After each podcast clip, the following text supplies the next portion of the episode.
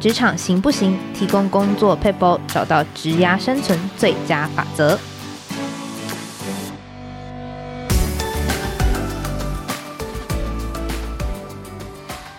Hello，听众朋友，大家好，我是经理人月刊采访编辑吴美心。在今天的单元，我们会提供职场大小困扰的小撇步，让你解决工作烦恼，即学即用，为职涯加分。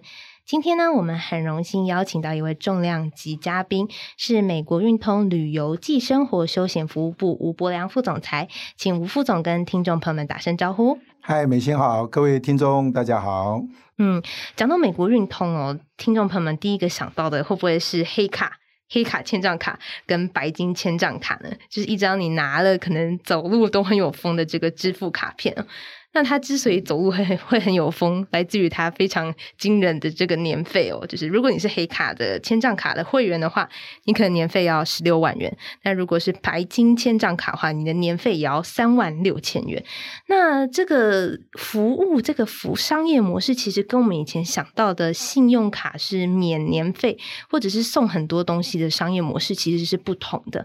那其实它背后仰赖的是一大群强大的秘书顾问团哦。那当时呢，有一个可能在十几二十年前有一个口号，不知道听众朋友们听过，就是讲说只要合法的事情，只有想不到，没有做不到。那其实就是由我们吴副总一手建立，去打造台湾第一支二十四小时的白金秘书。那也在二零一零年的时候呢，成立我们的黑卡服务团队。那我自己是觉得非常有趣的地方在于，因为这个美国运通，它现在卖的好像不是一个产品，不是在卖一。一个卡片，而是在卖一个专人、细致化、很细腻的服务。那当我们想到服务这件事情，好像往往都会觉得，哎，服务是不是嗯一个没有价格、很无形？它可能就是一个 bonus，就我可能去吃拉面店，哎，他突然帮我擦个桌子，或者跟我打声招呼，我觉得很不错。可是好像很少人会把它用价格去作为衡量。那我会好奇，就想请问吴副总，因为吴副总也在就是美国运通待了非常久，三十几年的资历，那是怎么样子去预料到说，哎，其实一个好的服务，它是真的能够为企业赚钱的呢？啊、呃，最重要，其实美国运通很多人在问说，美国运通在在卖什么？美国运通其实卖的就是服务。嗯、那透过服务，把信用卡、旅行支票还有旅行的部分卖出去。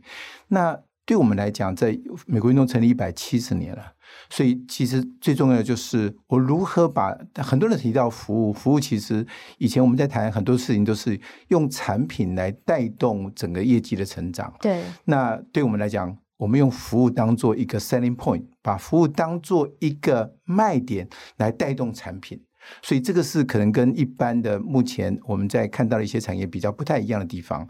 那服务又就就像您美心刚才提到，就服务其实是一个看不到、摸不着。纯粹是很主观的这种形态，所以如何让服务做得好，其实很简单。服务其实就是让每一个享受服务人觉得非常舒服，觉得诶，这个过程当中你享受到被服务的感觉。那如何让它变成这样的感觉？其实。入门其实很简单，但是要让它做到极致化，有很多专业的学问在里面。嗯，因为当时就是这个口号，在我小的时候很耸动嘛，就是只要合法是没有，只有想不到，没有做不到。那好像在书里面啊，这次吴副总裁他在呃协乐文化出了一本新书，叫做《服务革命》。那其实讲的就是我们怎么把服务做得好，就是服务它不是成本，而是它是一个资产的一个很重要的概念。那里头讲了。很多很我自己印象非常深刻的经验哦，包括就是替顾客买码，然后替顾客找这个机上的吸收乳的味道是哪一排，然后明明就已经断货，但还是去找二十几间经销商把它买到这种经验。那我自己就会在想说，就是服务这件事情，就是它真的是很主观，就是有一件一件事情，哎，我譬如说我替你递茶水。有些人就觉得你这样子不错，比如说我我到了，我一做定位，你就递上茶水，我觉得很不错。有些人就觉得我一到，你茶水就应该放好，就是这个东西好像很难有一个 SOP，不太像是一个制造产业，我遵循一定的 SOP 就会让所有人满意嘛。那在美国运通哦这么顶级的呃服务以服务为主的公司当中，什么是好服务的标准？其实美国运通我们在。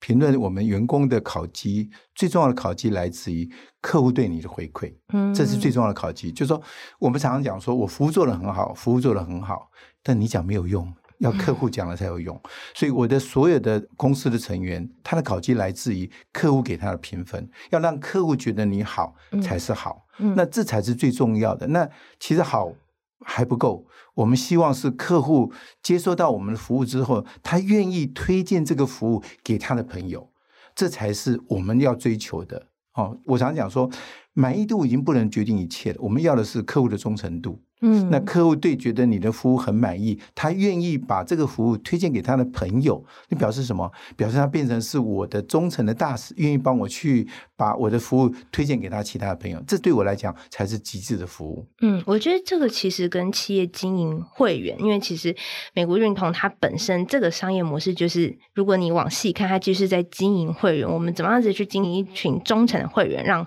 会员这群忠诚的会员再帮你拉到另外一群忠诚的会员。那我自己会好奇，因为其实美国运通瞄准的都是比较顶尖的客户群嘛。那就是像刚刚有提到，我们考绩标准很重要，就是要让客户满意。那客户满意意思是说，我们不能够对客户 say no 吗？哦，倒不见得一定是不能 say no。那我常常讲说，好的服务要先从说 yes 开始，嗯，然后再去找答案。嗯、所以不是一昧的说客户讲什么不能 say no。所以当然公司有一定的底线，就是啊。应该可以做的，不要违法的，要合理的，我们一定会尽全力帮客户去完成。但我觉得那个心态很重要。当客户提出任何的 request 的时候，我的服务人员一定要先从 yes，我们可以做开始去找答案。嗯、我觉得这个是态度，我觉得很重要。对啊，像在书中我有读到一个例子，是您在书中，就是吴副总在书中有写到说。很常在清晨六七点的时候会接到客户来电说，哦，我塞在那个 机场上面，然后可不可以帮我跟航空公司说，就他等我一下。一般人听到就会觉得这个这真的是很无理的要求，诶，就是直觉反应就会觉得，嗯，你塞车。或者是你晚到，好像也不太关我的事情嘛，应该是你时间没抓好。可是这个时候，美国运通它其实会有一个我觉得很聪明的说法，是去让客户舒服，但是也不会就是耽误到航空公司的说法。所以我我觉得想讲说，我我希望我的员工能够把客人的啊的小事当做我们的大事，而且要有同理心。想想看，假如今天是你赶飞机塞在路上。只要有一群团队愿意帮你忙，嗯，你的心情一定会很 calm down。所以，就像我在书上讲的说，我们会一没先安慰卡员说，没关系，你慢慢开车。我三方通话跟航空公司讲说，你现在状况是怎么样？嗯，所以让客户的心情先安定下来。我觉得这个才是最重要。那当然，我们也尽全力去帮客户这样安排这样的忙。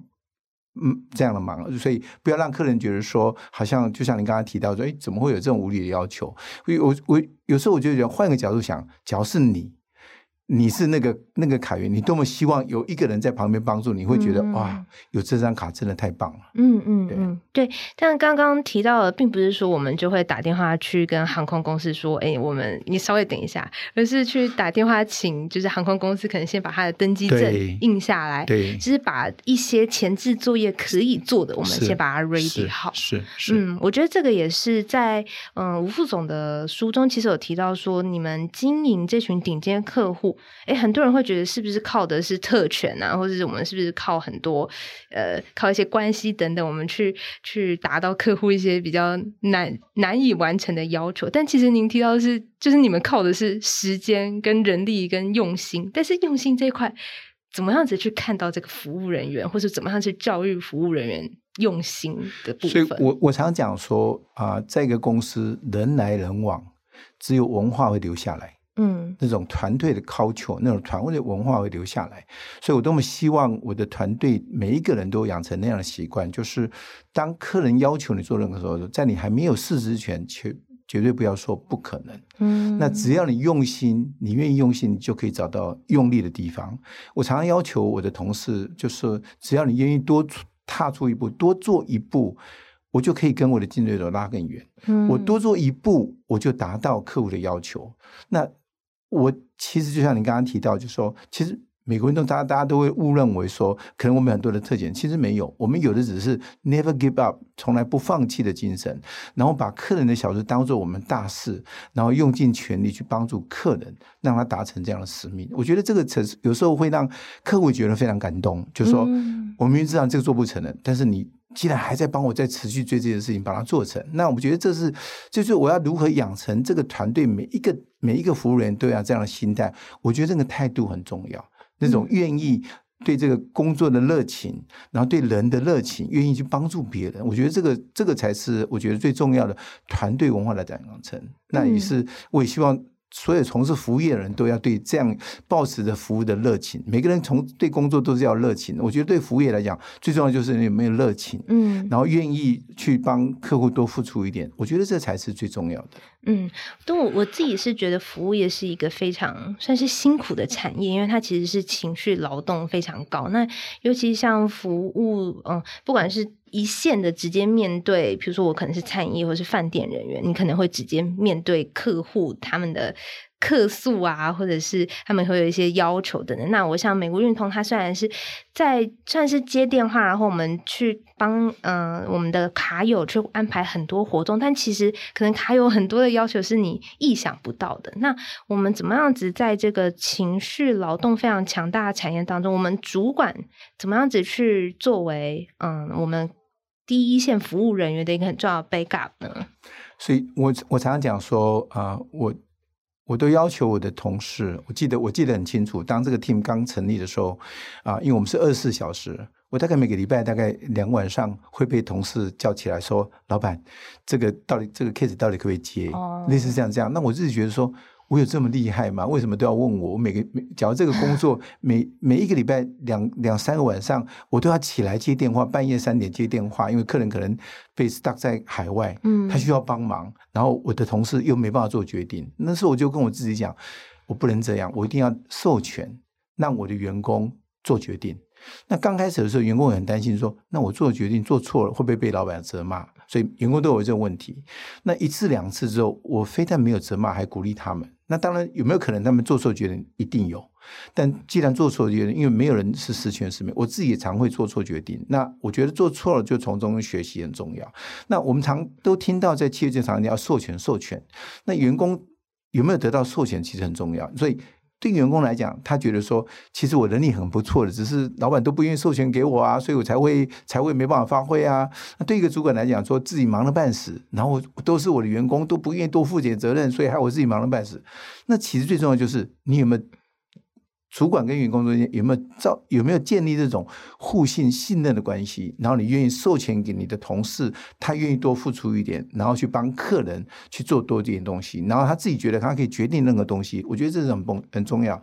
就像 Ritz Carlton 他们的所有的服务人员一样，每一个人都有一百五十块钱的额度，只要一百五十块钱额度之内，员工不用问主管，你就可以做决定了。类似像这样，所以我自己也觉得应该要向这些好的服务业的这些啊这些啊同业们学习。所以，他既然可以授权，那其实我们应该也可以对这些啊这些卡员来讲，对这些服务人员来讲，我应该让他们养成他自己下决定，然后自己决定，然后他为他的他自己，我常讲，将在外，军令有所不从，所以他这样可以现场立刻决定，instead 就说打电话来问我，问我，问我，问我，然后再给个，那可能已经丧失那个时机了。嗯、我觉得这个其实很重要，授权其实很重要。那当然，授权之前必须。员工要得到主管的信任，嗯，哦，你有这样的能力，那主管愿意信任你，才可以做这样决定。我觉得这个都是很重要。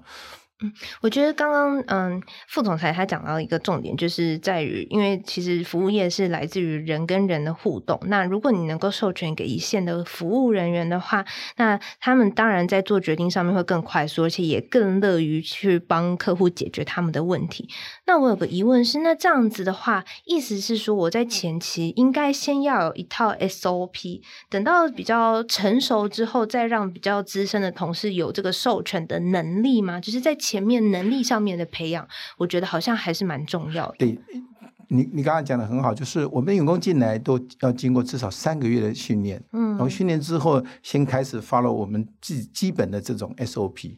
那当然，当然在每一个时间段里面，都会有一些资深的同事可以提供这种我们叫做无框架的服务，就是不用靠着。靠靠着这些 SOP，想想看，我们常看到很多的啊，不管是在旅馆或者餐厅，你可以看到，哎，最佳员工，你注意看，那绝对不是最资深的员工，嗯，那一定是只要所有最佳服务，绝对不是这个员工照着 SOP 走就可以得到最佳服务，嗯，他只要他假如只是照着 SOP 走，他只能得到基本的服务，嗯，一定要超出 SOP，你才会去感动你的客人，嗯，所以我觉得，但是你没有 SOP 又不行。所以一定要 SOP 当做基础，然后 based on 这个 SOP 之后，你才可以提供所谓的无框架式的服务。就像我之前讲过的，就是说我希望能够提供是告别仆人式的服务，因为一般的服务就是好像仆人式的服务，就是客人提供什么我就提供什么，客人要什么我就提供什么，就缺少这种互动。那我觉得这样的服务。其实不会持久，你的员工也不会待太久。为什么？因为他觉得这个工作他觉得没有兴趣，哦、做了一年之后，他觉得我就对我就觉得每次都做这样，好像、嗯、好像没有什么成就感。嗯、所以当我就把它改成变成一个 consultant 的服务，顾问式的服务。那顾问式的服务就是说，比如说你想要去吃个餐厅，我就给你推荐说啊，可能美心吃这个餐厅可能会比较好。你是吃餐厅，你最主要想吃什么？是什么用途？然后我跟你互动。那在互动当中，我去知道你的需求。比较能够准确的推荐你所要的东西，嗯、那这样就不像仆人式的服务。仆人式的服务就是你讲 A，我提供 A，不管好或不好，那都是客人决定的。我只是去达到你的需求。请问这样客人会觉得你的服务很好吗？客人不会觉得你服务很好，因为那是我叫你去做的，你只是帮我完成而已。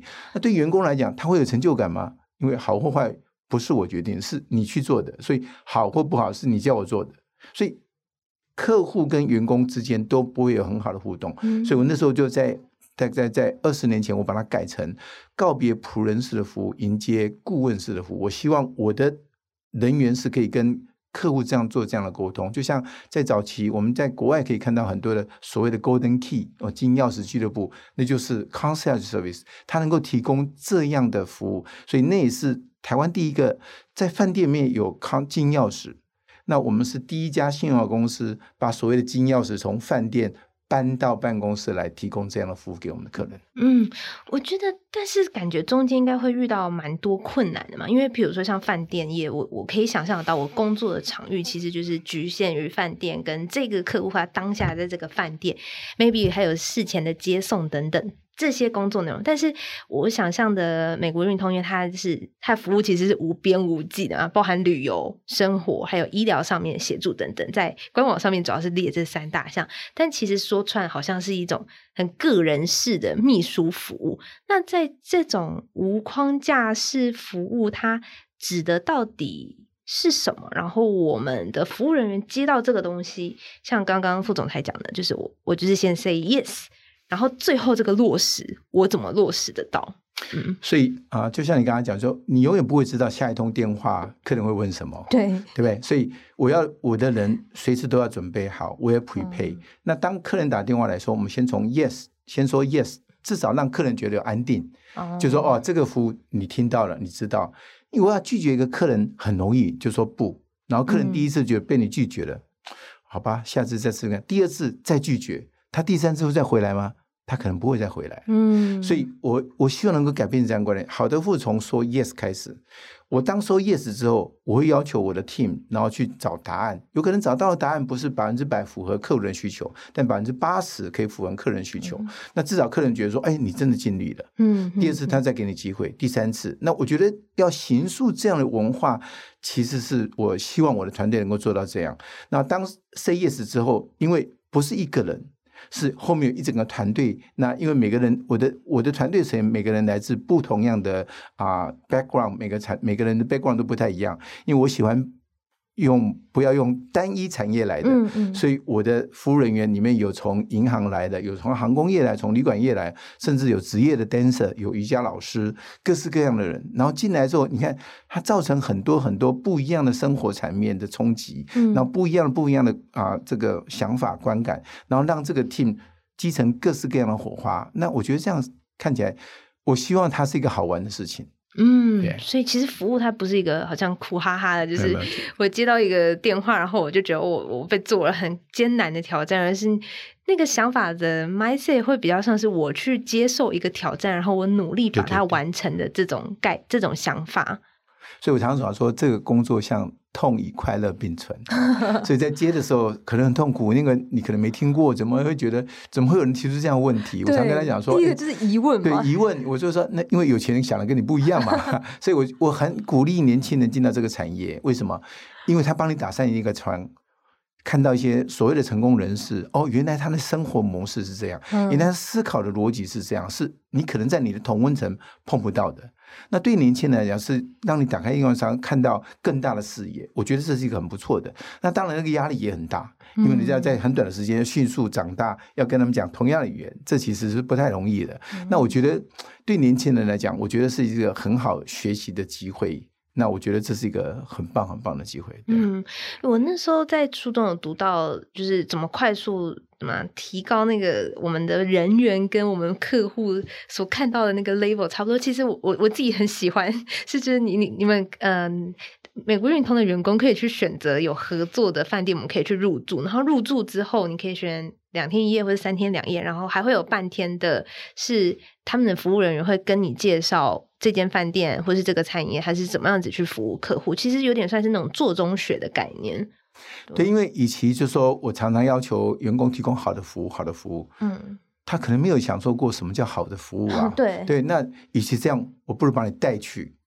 我带去让你去住在半岛，住在 MO，住在 Four Seasons，住在安曼，那你去享受到哦，原来这叫做好的服务。那么要求安排他们的服务人员跟你做个对谈，让你很清楚知道哦，原来这就是好的服务。或者到餐厅，到到米其林餐厅，让你去享受一下，让你去感受一下什么是好的服务。那回来的时候，我就要求这些同事回来跟所有的同事分享，说：哎、嗯，这家餐厅它的卖点在哪里？好在哪里？或者是他去了半岛，住了半岛之后，他回来跟大家享非常享受，享受一下说，哎，我从 check in 到进房间，然后房间的服务人员到餐厅，它好在哪里？它的 selling point 在哪里？所以我要让我的同事可以感受到什么是好的服务，那回来跟大家分享。我觉得在美国运通，我希望能够推想的是这种分享。好的经验分享，knowledge 分享，让大家能够团队的一起学习，而不是只有个人学习而已。我希望能够这个学习是大家一起学习的。嗯，因为我们之前经理人月刊也有做过，嗯，学习型组织。那当时我们是访就是金华酒店，那他当时也是说，他们希望就是服务人员可以去有这个学习跟成长的文化。我自己觉得在，在因为在在美国运通，他做的算是蛮蛮到位的，因为我们有国际。地上面的资源，就我可以到世界各地去住好的饭店，然后去吃好的餐厅。那我相信一定也会有，就是台湾的观光人员或是服务从业人员想说，嗯，我好像没有这么这么庞大的资源，这么国际的这种呃，可以国际的这种资源可以使用。那那像我们企业怎么样子去利用现有的资源，去让员工做一个比较好的提升呢？这个问题我常被问到，就是说啊，因为 Austin 可能你公司有这样的资源，所以你很容易，但是像我们公司可能没这样的资源，那我就说没问题。比如说，假如你没这个资源，我觉得你可以到米其林的餐厅吃个中餐，它中餐其实不是很贵，通常大概两千块，大概在国外两千块中餐大概就可以，你就可以感受到整个整个那个氛围，或者是到一些好的旅馆，比如说 Four Seasons 到半岛去喝个下午茶，去感受一下，你就从不一定要住，当你去感受一下，从你一进入那个门口到那个到那个餐厅坐下来看他们服务人员跟客人互动，你大概就可以知道怎么去啊。好，所谓好服务在哪里？所以不一定要一定要住，所以当然因为你的。资源有限，但是你创意要无穷，所以你用其他的方式可以把这个部分弥补下去，我觉得是很不错。永远要向好的同业去学习，我觉得这是很棒的。就是看你学习的方式，用什么方式可以让它更省时、更省力，甚至更省成本。嗯，因为其实呃，副总裁这次出的这本书叫做《服务革命》嘛，那我觉得里面有一个很重要的观点是，就像副总裁刚刚说的，我们应该要向好的同业学习。像里面书里面有一句话就是讲。说，如果你自己定位为是三星的服呃饭店，那我所提供的不管是设备啊什么，全部都是三星，那你可能就是一直停滞在这里。但是其实就算是三星的饭店，你还是有一些小小小的地方可以让服嗯、客人觉得很用心。譬如说，可能是枕头的材质，你可以让客户自己选择，或者是你的退房时段有延长等等。那我觉得好像就是你有没有去思考到？有点算是思考到自己的这种竞争优势的概念啊。嗯，对，我觉得这个这个问题问得很好，就是说你自己要想想看，你自己公司的定位在哪里？嗯。你当然不可能要求你是三颗星的旅馆，你要你要有那样的设备，五颗星的饭店，那做不到，在硬体的部分做不到，这我同意啊，因为可能你没有办法投资这么多，但在软体的部分，请你不要被局限在。三颗星，我只有三颗星，所以我只能提供三颗星这样服务就已经很好了。请不要被它局限在这个地方，在软体的部分其实可以让它更好，因为人的服务其实是无穷的。请问人的服务跟三颗星，你在三颗星跟五颗星有什么差别？没有差别，其实就看你愿不愿意做在这个部分而已。我举一个例子好了，就是像曼谷的东方文华酒店，它是现在是全世界一样排名都是前十，但它已经多久？那个饭店多久了？超过一百多年，对，但是多久了？因为多很多新的饭店出城推新，嗯、很多新的饭店更漂亮、更豪华。但是为什么它那么好？就是因为它服务做得非常非常到位，所以它吸引很多的客人愿意去朝圣，吸引很多的同业愿意去跟他学习。那这样就是因为它无形的价值，除了 brand 以外，除了品牌以外，它的无形的服务做得非常到位，让人家觉得真的有回到家的感觉。所以这个是我觉得。跟你这几颗星没有，就是说你要找借口其实很容易，所以我常常讲说，可不可以少一点借口，多一点点执行？嗯，对我自己也跟我的同事讲说说，less excuse，然后 more execution，OK？因为要找借口太容易，做不到太容易了嘛。我们讲做不到太容易了，但是有没有真的去想怎么去执行？我觉得这才最重要。Just do it，just do it，然后看看。我真的鼓励所有的服务从业人员，不管是在什么产业，只要你愿意多付出一点点，只要你愿意用心。你就可以找到用力的地方。嗯，我自己在读这本书，读到后来，其实有个感受是，我觉得这本书虽然面向的是服务产业，但其实对于所有的工作者来说都非常适用。因为我自己念到一句话，我觉得非常就是命中这一题的，就是觉得他说专业只能使你称职，但是热情才能够让你接触。我自己是非常喜欢这句话，因为我在想。对，就是在一个这么情绪劳动庞大，然后面对就是很刁钻的客户们，那美国运通你要入股如何持续精进，好像那个态度嘛，就是我们说很很玄虚的那个态度，好像才是最重要的关键。嗯，因为我常讲说，态度决定一切。嗯，那你看，我从事这个工作大概三十几年。我到现在还是一样对这个工作还是保一样保持热情。那常常有时候到第一线去跟客户接触，我觉得从我们常常讲说要跟客户学习，但是常常 maybe 只是说而已，没有去做。那我觉得在这个部分，当你常常跟客户学习，当跟互互动的时候，你可以了解到更多东西，会让你对这个啊这个服务会更精准，更知道你要达到什么样的地位。那不然的话，大家都提供我这样讲。我们常常到饭店去看到很多很专业，因为他穿的很深色的 西装，很专业，但是但是好像有点距离感，好像有点距离感。就专业，专业不能让人家产生距离。专业只是让你觉得说，OK，你对这个工作专业，但是只有热情，你对这个工作热情，你对人的热情，才可以让你的工作表现得更杰出。不然大家都很专业，尤其现在靠的很多的科技帮助，靠了很多的 AI 帮助，其实你没那么专业，科技帮助你解决一大部分。但假如你没有热情，你很快就会被这个时代淘汰掉。嗯嗯，我在想，有了热情跟专业，其实组织对于人。尤其是像服务业，它其实是以人来支撑的嘛。那组织对于人也应该是要好的，对不对？不然的话，其实人一下子就会跑啦。就是你跟我说什么热情、什么专业，那我你对我不好，我干嘛还待在你这里？我自己觉得，好像在谈服务业，其实很多服务产业可能会觉得，诶，人是一个很大的成本。但其实人在服务产业，它应该被视为是一个非常宝贵的资产。对，所以人基本上来讲，像我自己常跟我的同事讲说，对我来讲，每个每个人都讲客户第一，客户第一，对不对？嗯、客户永远是对的。对我来讲，我常讲是员工第一，嗯，客户第二，嗯。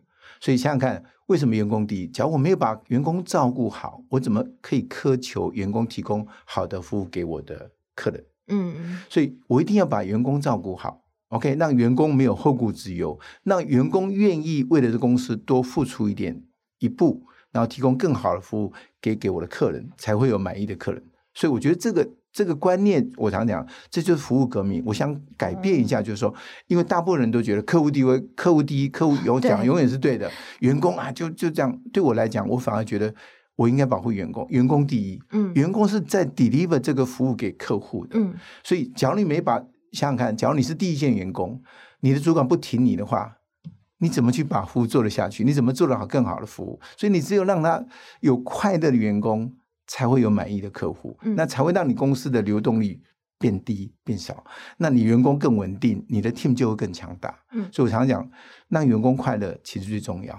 员工快乐，他愿意多付出一点，然后才可以得到满意的客户。所以我常常在在我公司讲说，that's working together, OK, win together, but most important things. Make fun together，、嗯、所以要让我们自己先 make fun，OK，、嗯、我们自己高兴快乐起来，你才愿意多付出一点东西。那个正面能量才可以影响到我们的客人，才影响到整个工作环境。我觉得这是最重要的。嗯我觉得有一个很重要的提醒，是我那时候也是在书中有读到，就是我觉得这本书非常的好看，真的很很推荐，就是听众朋友们可以去阅读。就是他有提到说，就是服务人员，我们刚刚有提到说我们要 make fun 嘛，可是那你怎么样子让员工觉得快乐，其实是你主管要很。Support 员工，那这个意思是指说，比如说我们我们我们就一一定会想到，就是这种顶尖客户，或是我们面对一就算是面对一般客户，他可能会有一些客诉，他可能会骂你的客服人员嘛。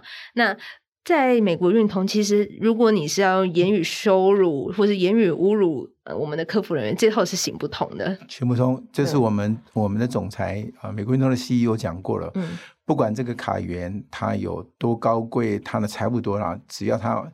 言语暴力到我的员工，我们所有员工都可以把电话挂断。嗯，这是一个很大很强的 support。那我们对于我们线上的员工来讲，是一个很大的支撑。对，因为好像言语暴力，就是一线服务人员会承接到很多这种言语暴力的行为。嗯，所以常常很多的很多的公司也这样讲，但是对第一线员工来讲。他就很担心，到底我是不是应该把电话挂断？挂断之后会不会主管会骂我？嗯，在我们公司，我在书章里有举一个例子，就是也有一个不理性的客户就打电话来骂我，连续挂他二十次。嗯，我说等你情绪比较平稳之后，我们再来谈事情。嗯，所以我所有的员工都看到了，所以当我做完的时候，所有员工起来鼓掌。嗯，他觉得说，我们就是要这样的，每一个人有这样的文化，就是。我们虽然所从事的工作不一样，但是人跟人之间的尊重其实应该要有的。嗯，其实应该有，所以这也是我常在啊，希望呼吁，就是消费者应该要尊重。这些从事服务业的人，当然，服务业从事服务业，当然你自己要尊重你自己的专业。假如你自己专业不够尊重自己的专业，所以让消费者就可以找到这样，不管是羞辱你干嘛，我就觉得这是不应该的。我觉得是互相，大家互相体谅。我觉得人跟人之间的尊重还是要有，不管你从事什么样的产业。嗯，因为吴副总写的这本《服务革命》，我自己觉得，第一个他的第一个革命是指说，其实服务是有价格。那第二个革命，其实是在讲说，服务是专业的。你不可以，譬如说我去做采访，也比较少，比较少会遇到这种言语暴力的行为。那其实服务从业人员就跟就是他就是跟所有行业一样，他就是一个专业，你不可以觉得你自己付钱的就是老大。我自己觉得在这本书里面也读到一个这样子的观念。嗯，所以这样的观念，其实在在早几年当然常常发生，就是付钱就是老大。但我觉得这几年这样的这样的这种观念开始慢慢在改变。嗯，然后我觉得整个社会氛围也在改变，就是说。不见得是一定是这样，我觉得应该互相尊重。那我常常讲说，当你对服务人员好，其实你可以更得到更多双倍的回馈。其实享受的是你自己，你何必让自己过意不去呢？你到了，你进了餐厅，进了旅馆，然后你一满脑子的气，那人在做，当然有可能会做出可能有一些小小的 miss。那但是我觉得稍微给你的容忍，其实搞不好你得到更多回馈。我觉得。我觉得，我觉得这是应该是互相的。我觉得是互相，我觉得是，我觉得是很棒的。就是其实从事服务业，我也常跟服务业人员说，我们必须要先尊重自己的，让自己的专业秀出来。OK，所以我常常讲说，从事服务业有三 P，第一个第一个 P 就是要专业。你对你的自己的产品，对你从事的东西，你要够专业嘛，嗯、所以人家才会来找你嘛。对第二个是你要 proactive，你要更主动。专业不是站在那边别人来问你。当你看到，就像你刚刚提到的金华酒店一样，他们有八个问，就说客人还没讲之前，我就知道你要讲什么。客人要问什么，我就知道你要问什么。就是说，你要主动的去关心客人，我觉得这个是很重要。第三个 P 就是 passion，你要有热情，嗯，或者是。Passion 耐心，因为有时候客人很烦嘛，同样的事情要讲问三次四次，你已经讲过了。但是这个曾国藩讲过一句话嘛，居官第一要务以耐烦为主嘛。那从事服务业本来就是要耐烦为主。同样这件事情可能已经每天都会经历过好多次，嗯、但是就是因为客人不知道，对客人来讲，他永远是他的第一次。对你对服务人员可能讲，今天已经问了第十次、第第二十次，但对客人来讲，他永远是第一次。所以。嗯我常讲说，你一定要 professional，你一定要主动 proactive，你一定要 passion，对客人对工作要 passion 热情，或者是对客人要有耐心。我觉得这是最重要。嗯，在书里面好像有提到说，其实美国运通有蛮多很资深的客服人员嘛，服务人员。那在这方面，美国运通是怎么样子让我们的服务人员一直都很有这个 passion，很有这个耐心，或者很有我们的热情呢？我觉得这个我觉得很好，就是说，其实服务是一条单行道哈，它只有前进没有后退。嗯，OK，因为你昨天的表现很好，客人已经给你掌声鼓励了。今天只要再表现同样，客人不会给你掌声鼓励的。嗯，所以我常讲说。你就是只有不断的前进，你才会更好。那就像你刚刚讲，为什么会很多的资深同资深的同事，他还是表现这么多的热情？嗯，其实主管要扮演一个很重要的角色，你要从自己先做起。哦，所以我自己要表现，让人家看到，哦，老板都这么对工作这么热情，对对对服务这么热情。我觉得，我觉得这是最重要，就是主管常常是一个。员工模仿的对象，嗯，model behavior，所以我自己要先喜欢这个工作，喜欢这个这个这个啊、呃，跟同事之间的互动，跟客人之间的互动，然后让客让我的同事也看到，奥斯汀都已经从事三十几年，他都维持这样的热情。对我来讲，永远是每一天永远是新的一天，因为你永远不知道今天会面对什么样的客人。对我来讲，永远是新的一天，所以对我的服务员来讲，永远是新的一天。你永远不会知道今天。电话接上来是客人需要什么需求，搞不好是一件很简单，搞不好是一个很挑战的，搞不好是一个很有趣的，搞不好是很惊奇的。每一天都是好像是人生巧克力一样，永远不知道 你会吃到什么味道。我觉得这是一个很棒，所以我常跟很多年轻的朋友讲说，假如你不喜欢一成不变的工作，欢迎你加入我们，因为你每天都会上上下下，坐云霄飞车一样，非常精彩，非常非常有趣。嗯，服务革命这本书里面其实有讲到。嗯，美国运通一套很扎实的两年的培训嘛。那如果是有兴趣的听众呢，可以就是进一步参考《服务革命》这本书。那这一次的 Podcast 就先分享到这里。那非常谢谢吴凤总裁来到我们 Podcast 来跟我们分享很多关于服务产业的现况。谢谢美心，谢谢各位听众。谢谢。那如果听众朋友喜欢我们内容，也欢迎订阅经理人的 Podcast，或是到经理人月刊有更多学习相关的内容。另外也工商一下，二零二三年经理人月刊百大 MVP 选拔开跑喽！经理人月刊每年度会选拔一百位当年度表现优秀的杰出经理人，不限职位，不论公司规模，只要你为公司创造贡献，你都有机会成为百大 MVP 经理人的一员。欢迎上网搜寻台湾百大 MVP 经理人。谢谢听众朋友们，拜拜拜。